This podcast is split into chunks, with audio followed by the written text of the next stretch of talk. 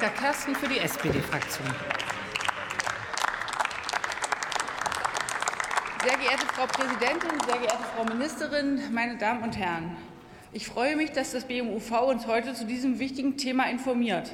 Dass die Ziele und Maßnahmen des Aktionsprogramms Natürlichen Klimaschutz sinnvoll sind, ist unstrittig. Wenn wir bis 2045 Klimaneutralität erreichen müssen, dann äh, erreichen wollen, dann müssen wir unsere Moore wirklich wieder vernässen. Wir haben da durchaus aktuell 7 Prozent unserer CO2-Emissionen auf die Moore zurückzuführen. Und Wiedervernässung ist auf jeden Fall der erste Schritt, der notwendig ist. Wir müssen unsere Wälder, frei fließenden Flüsse und Auen schützen und auch wiederherstellen.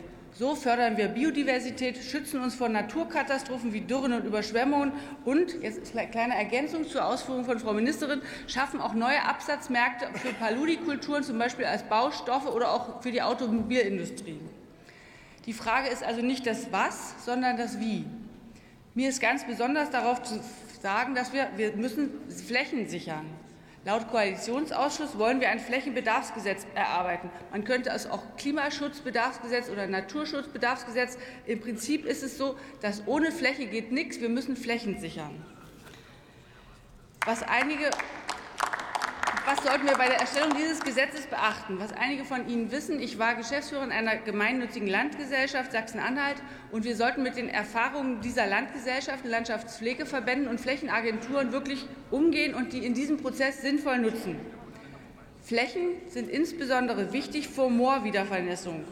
Moore sind hydrologische Körper. Wenn wir irgendwo Wasser hineinleiten, dann fließt es in den ganzen Moorkörper und nicht nur in die Fläche, die wir bearbeiten. Wir brauchen also gesamte Gebiete zur Wiedervernässung. Dafür müssen Flächentausch und Flächenkauf möglich sein, um möglicherweise weichenden Landwirtinnen und Landwirten auch Flächen anbieten zu kommen. Und ein äh, Hinweis an Frau Weisgerber ist schon weg.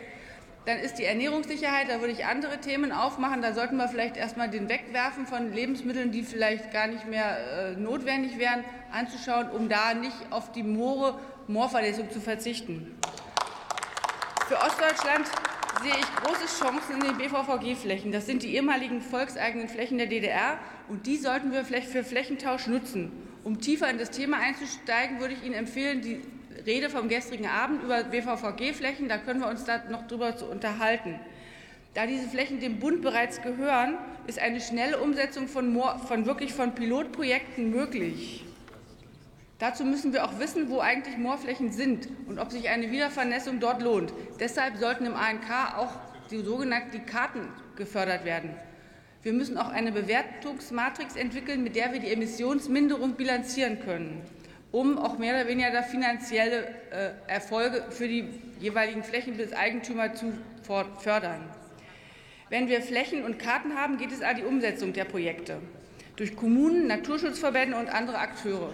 Und da sehe ich auch keinen Widerspruch. Man kann natürlich Klimaschutz und Naturschutz miteinander verbinden, wenn man da sinnvoll und konsistente Programme aufstellt. Wie können wir diese 4 Milliarden sinnvoll einsetzen und schnell in die Fläche bekommen? 4 Milliarden sind eine völlig neue Größenordnung im Umweltschutz. Das hatten wir noch nie. Und es handelt sich auch um große Projekte. Der zehnprozentige Eigenanteil eines Millionenprojektes kann so schon mehrere hunderttausend Euro kosten. Und da muss ich meinem Kollegen Herrn Lenkert vielleicht recht geben. Ich plädiere dafür, in besonderen Fällen auch eine Vollfinanzierung zu ermöglichen. Und außerdem das Zuwendungsrecht wirklich möglichst flexibel zu gestalten. Am allerwichtigsten, und das ist mein letzter Punkt, Förderrichtlinien, insbesondere zur Moorvernässung, müssen jetzt endlich kommen.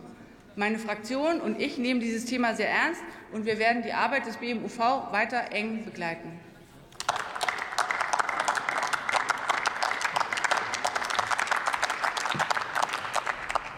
Nächster Redner ist Volker Meyer-Ley für die CDU-CSU.